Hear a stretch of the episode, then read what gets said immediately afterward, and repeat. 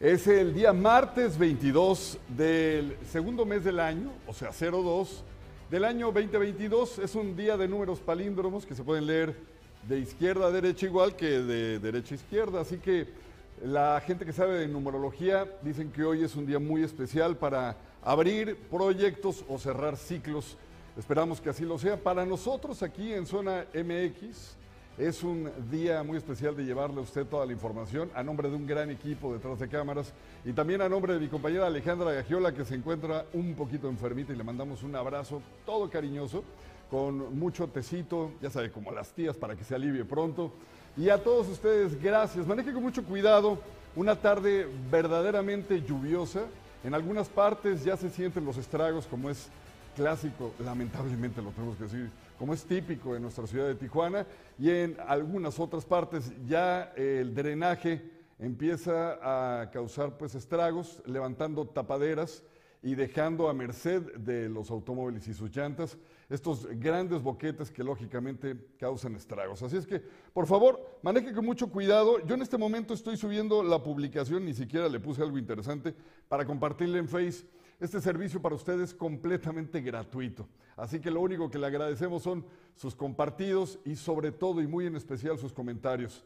Hacemos de este espacio algo para usted, tratando de romper esquemas de la vieja guardia eh, digo, con todo respeto a la escuela de la que venimos todos, pero en estas nuevas formas de comunicar queremos que usted, sí, usted que nos ve en su teléfono celular o en su tablet, sea partícipe al 100% con sus videos, que se convierta en un reportero ciudadano, con sus comentarios que leemos siempre o tratamos de leer todos al aire y por supuesto con sus eh, opiniones acerca de qué le gustaría que cubriéramos. Por ejemplo, cómo le está tratando la lluvia, ¿En qué colonia le gustaría que fueran nuestras cámaras? ¿En dónde le gustaría que hiciéramos un reportaje?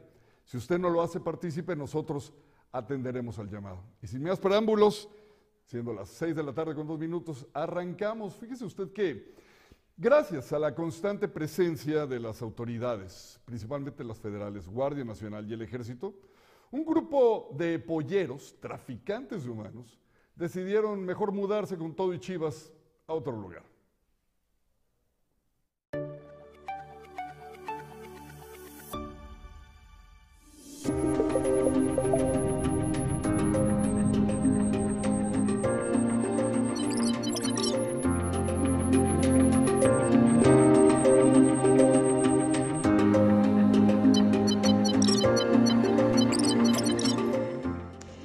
De campamentos militares del Ejército y la Guardia Nacional en el muro fronterizo entre Tijuana y San Diego ha desarticulado chozas de seguridad construidas por grupos criminales de carteles de drogas dedicados al tráfico de personas. La carpa militar que fue instalada en el muro fronterizo de playas de Tijuana a la altura de Cañada del Matadero obligó a polleros a que se retiraran del lugar donde operaban con una sofisticada base clandestina para el tráfico de personas hacia Estados Unidos. María, cuyo nombre es ficticio, vive desde hace un año en Cañada del Matadero, señala que la presencia militar obligó a polleros a retirarse de la zona. ¿Cuánto tiempo tiene ahí que tenía el pollero ahí?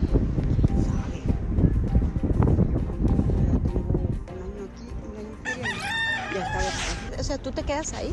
Sí, a mí me prestaron los, los que vienen siendo gobernación, migración, algo así. Ah. Ellos me, prestaron porque pues era la única que no tenía casita así bien. ¿Y, los, ¿y los del ejército, este...? Pues no se meten con uno para nada. Al principio sí nos revisaban las casitas y eso porque pensaban que estábamos ayudando a los señores.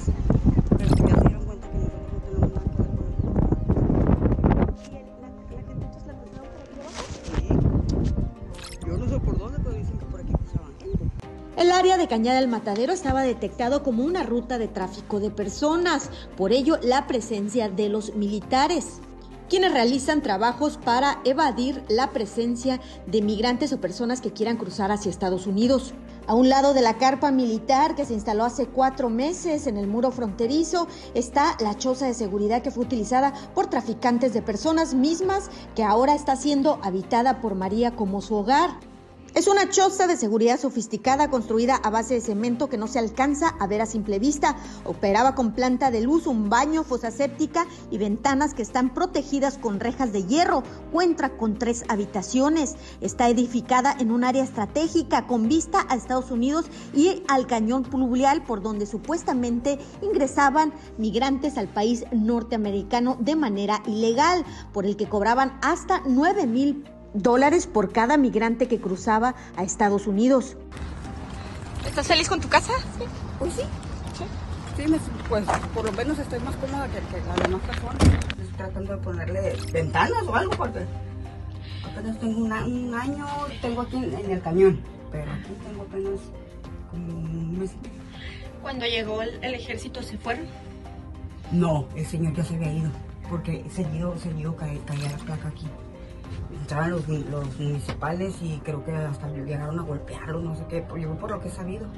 Ah, por eso tenía el súper cerrado. Sí. Mientras que el antropólogo Víctor Clark Alfaro señaló que este tipo de chozas clandestinas están construidas a lo largo de la línea fronteriza, principalmente en lugares que son utilizados por polleros para cruzar a personas hacia Estados Unidos, donde no hay muro fronterizo, en el nido de las águilas. Son construidas, dijo, por polleros que trabajan para el cartel de Sinaloa. La presencia de agentes de la Guardia Nacional en la frontera norte no es nueva. Lo nuevo hoy, recientemente, es que se están visibilizando porque están en zonas muy próximas a la mancha urbana donde pueden verse. Pero su presencia no es nueva desde que se tiene esta política de contención eh, con, con la migración. La carpa del campamento militar incluso es sostenido por este muro fronterizo construido por Estados Unidos. Ha generado opiniones encontradas. Señalan algunos que los militares no deberían de estar cuidando el territorio de Estados Unidos y deberían de estar en las calles resguardando en materia de homicidios y la inseguridad que se vive en Tijuana. Con imagen y edición de Tania Hernández informó para Notizona MX redefiniendo la información. Ana Lilia Ramírez.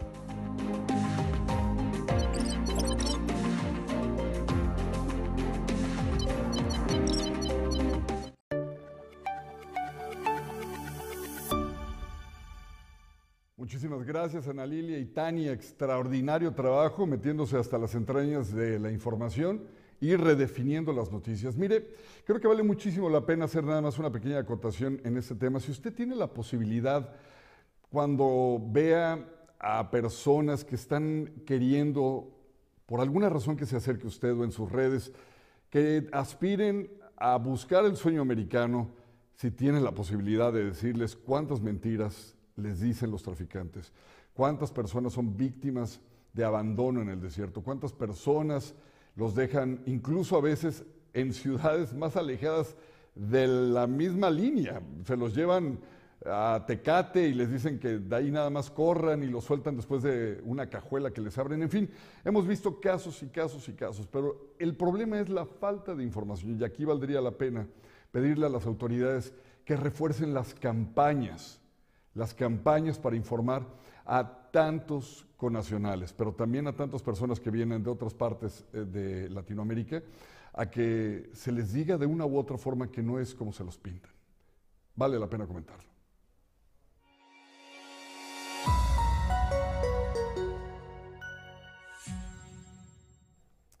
Fíjese que nos están llegando algunos mensajes y se los agradecemos muchísimo. Como ya le decía al principio, Qué mejor que tener sus compartidos. Gracias, doctor, eh, uno de los mejores cirujanos plásticos certificados de Michelle Feijó.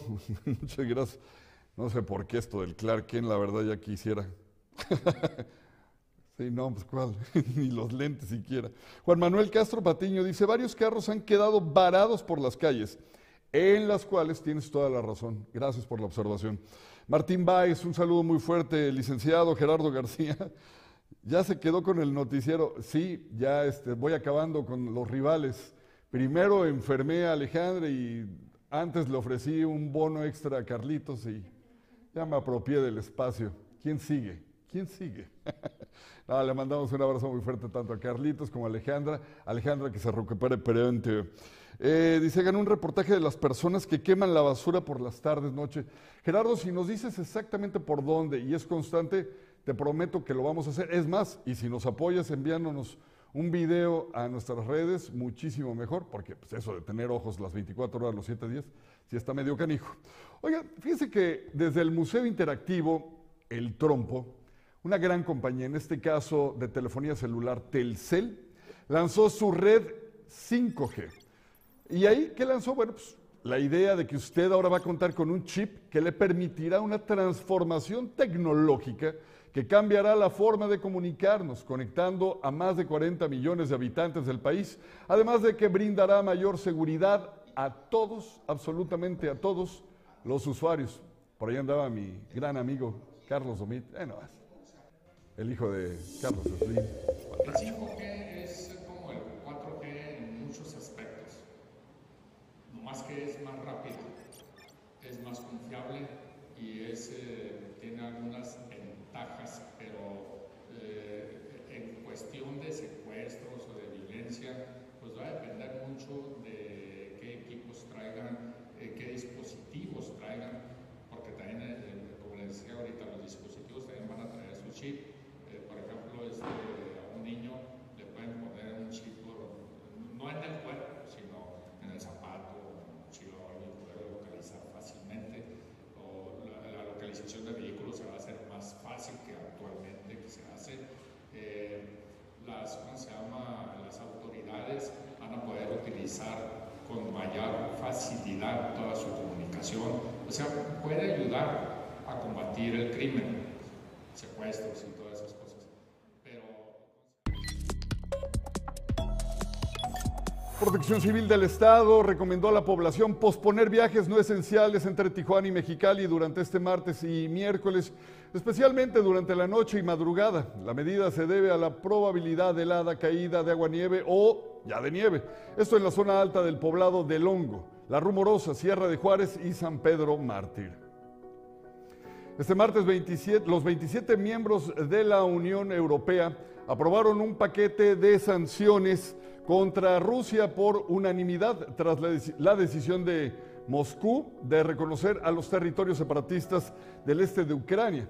Las sanciones que aún deben adoptarse formalmente para entrar en vigor le dolerán mucho a Rusia, añadió el jefe de la diplomacia de la Unión Europea, Joseph Borrell. Entre las sanciones, escuche bien, figuran la congelación de activos y la prohibición de visados contra los 351 diputados rusos que aprobaron el reconocimiento de la independencia de los territorios separatistas. El canciller Marcelo Ebrard confirmó este día que no se tomará ninguna decisión a menos de que la Embajada de México en Ucrania estuviera en grave peligro. Por lo tanto, se confirma que se mantendrá trabajando pese a la tensión por la que atraviesa el país con Rusia. México tiene conocimiento de 97 familias mexicanas en Ucrania, conformadas por, escuche bien, 209 personas.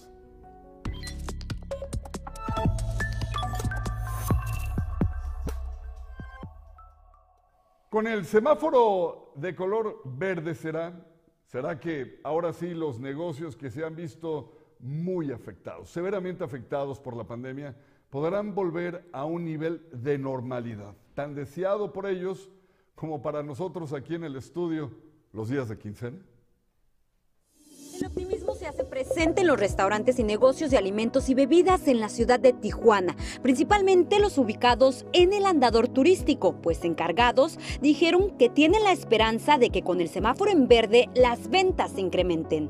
Pues el flujo ha aumentado desde que subimos a semáforo amarillo y ahorita que va a cambiar a semáforo verde creo que va a empezar a aumentar más y todavía aún más si se llega a abrir el chaparral. Es un punto muy concurrente por los ah, doctores que están, todos los consultorios y aparte ya con el chaparral aquí, la gente que viene y va y trabaja allá va a estar más aquí. Pues esperemos que se mejore con el turismo, eh, ya que tuvimos dos años eh, de, en semáforo rojo, ya es justo que la gente se salga a divertir, salga a comer, eh, pues esperemos que todo se mejore, que vaya para bien. Y si sentimos ahora con el semáforo verde, esperemos que todo se normalice y todo fluya.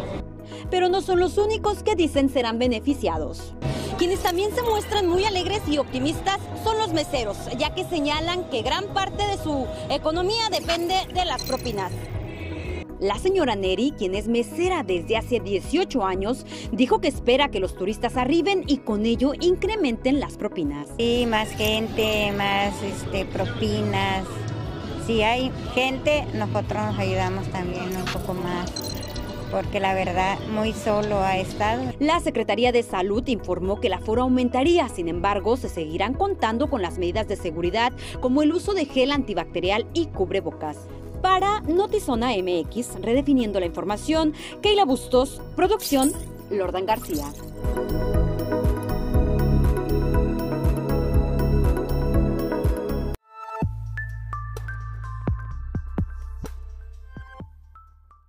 Qué chulada, la verdad es que ya le hace falta a tantos restaurantes, a tantos pequeños negocios, eh, regresar un poquito a la normalidad. No sé si a usted le ha pasado que de repente le da esta especie de coraje. Bueno, lo voy a decir a título personal, a mí sí me sucede. De repente entras a un lugar y te dice, ya sabe, ¿no? Oiga, tómese la temperatura en el medidor y ni siquiera la revisan. Oiga, póngase gel y ni siquiera saben si te lo pusiste o no. Te acercas poquito y te dicen, por favor, subas bien el cubreboca. La gente ya trae una psicosis fuerte, eh, angustiante, pero en cuanto pasas de la caja a dos absolutamente pequeños pasitos hacia tu mesa, ya te puedes descubrir, ya puedes ir al baño, ya puedes carcajearte, incluso eh, hablar en tono alto, y la verdad es que las partículas de saliva van a salir exactamente igual que de donde estabas en la caja a donde está la mesa. Y si es de manera colectiva va a ser exactamente lo mismo. Lo que yo quiero decir es que la psicosis en los prestadores de servicios es tal que a veces pierden un poquito esta parte del tiento, del cómo pedir las cosas. A veces lo hacen de una manera muy automatizada, fría y grosera. Pero ¿sabe por qué lo hacen? Y hay que decirlo con todas sus letras. Tienen miedo. ¿Y sabe de qué tienen miedo? Tienen miedo de los inspectores de COEPRIS, o de cualquier otra dependencia que están esperando el mínimo, microscópico error para asestarles un golpe, para quererlos multar. Los revisan a cada rato que si el tapete sanitizante, que si esto, que si aquello, que si el letrerito, que si la comanda trae no sé qué número borroso. A la gente la traen asediada, la persiguen. Parece esto a veces de veras una persecución de brujas. Se lo digo porque lo he escuchado, se lo digo porque lo he visto, he sido testigo. Así que si el semáforo verde, que ahora ya autoriza el gobierno del Estado, esta transición a la normalidad, va a permitir un respiro, ¿sabe qué? Bienvenido y que así sea.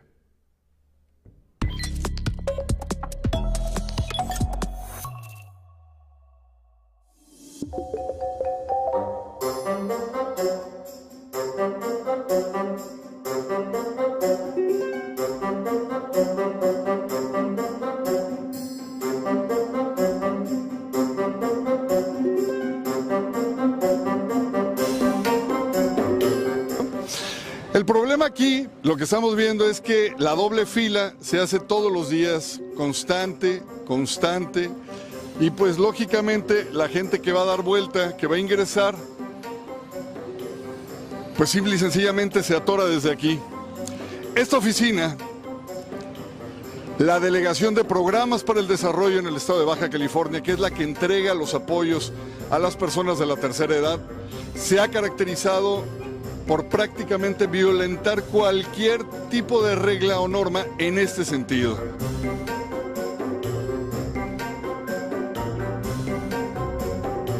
El problema en esta calle es uno de los tantos que se presentan en la ciudad de Tijuana y que podría solucionarse, por ejemplo, usando el estacionamiento que está a mis espaldas o el que está aquí aproximadamente a 30 metros rumbo a la vía rápida. Sin embargo, el descontrol en las tarifas, como en muchos estacionamientos de Tijuana, obliga a que las personas busquen una forma más accesible de poder solucionar este problema. 30 pesos la hora o fracción y de aquel lado 50. Yo creo que también eso es una parte del problema y que podrían ponerle un límite si los regidores quisieran.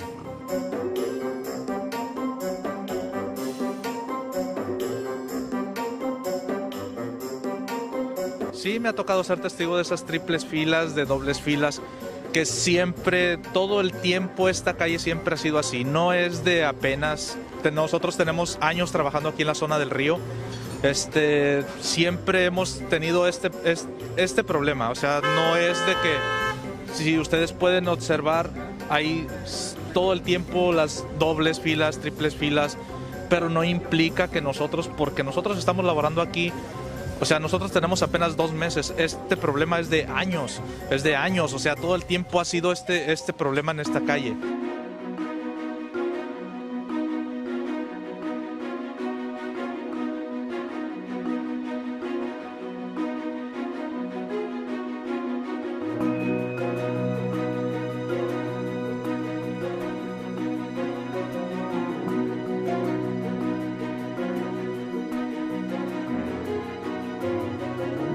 A ver, señor, lo que yo veo es que aquí, para la gente que viene a su oficina, sí les bloquean el, acceso y no se pueden estacionar, pero sí permiten la triple fila como ahorita, mira. La gente no entiende. Uno va y les dice a la gente no entiende.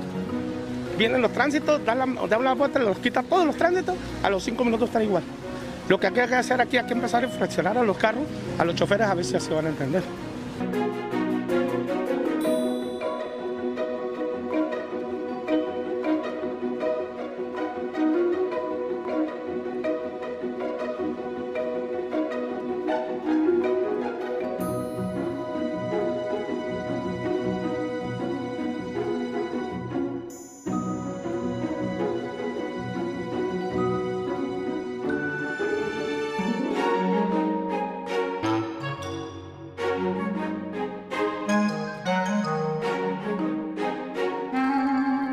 Desde que empezamos a grabar en esta zona, en esta calle, para evidenciar el problema, vimos que muchos de los que hacen aquí una especie como de base, esperan a que las personas que ah, vienen a recoger su apoyo económico por parte del partido en el poder, regresen, no importando cuánto tráfico provocaron, no importando a cuánta gente le estropearon la pasada. Importa lo que una persona trae a título personal y después lo otro.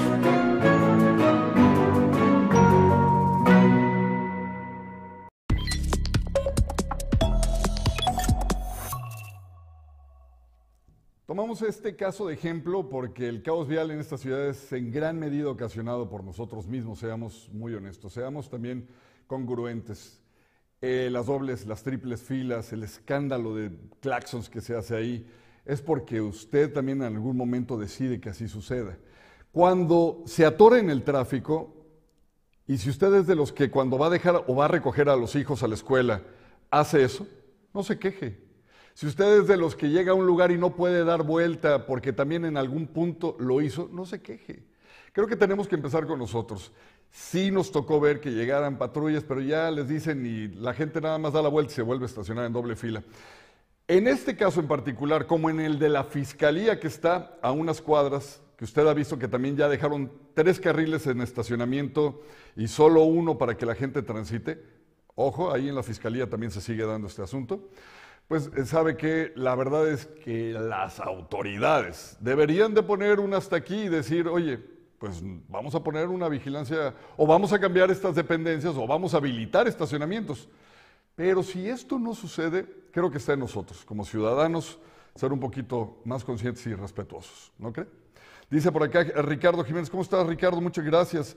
Un saludo, Luis Eduardo, gusto en verle en este espacio informativo y saludos a Ale, que hoy no la vemos. Sí, está enfermita, le mandamos un abrazo. Lulia Paricio, ¿cómo estás? Un saludo amiga. Ali Rey, ¿cómo estás? Eh, la familia Beltrán, ¿cómo están? Muy buenos días. Muy buenas días, perdónenme ustedes, muy buenas tardes, casi noches.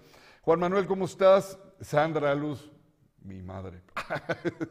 madre, te mando un abrazo muy fuerte. Y a todos ustedes que han estado acompañándonos, Muchísimas gracias por su atención, gracias por estar aquí con nosotros. Por favor, tenemos redes sociales en las que nos pueden acompañar.